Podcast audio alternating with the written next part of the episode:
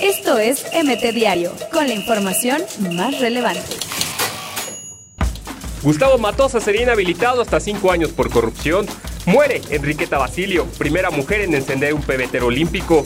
Cermeño pone dos condiciones para negociar y que la fiera sigue en el estadio de León.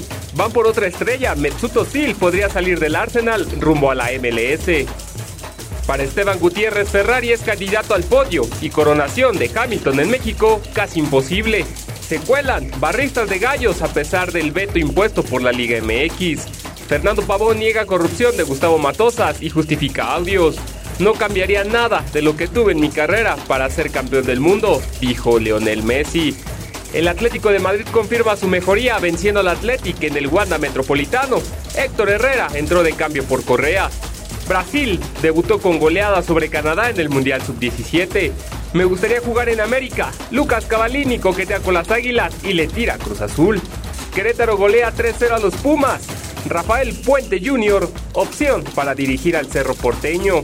América dio un paso importante a la clasificación después de derrotar 2 por 0 al Puebla. León le da la vuelta a San Luis y gana el partido 3 por 2. Esto es MT Diario, con la información más relevante.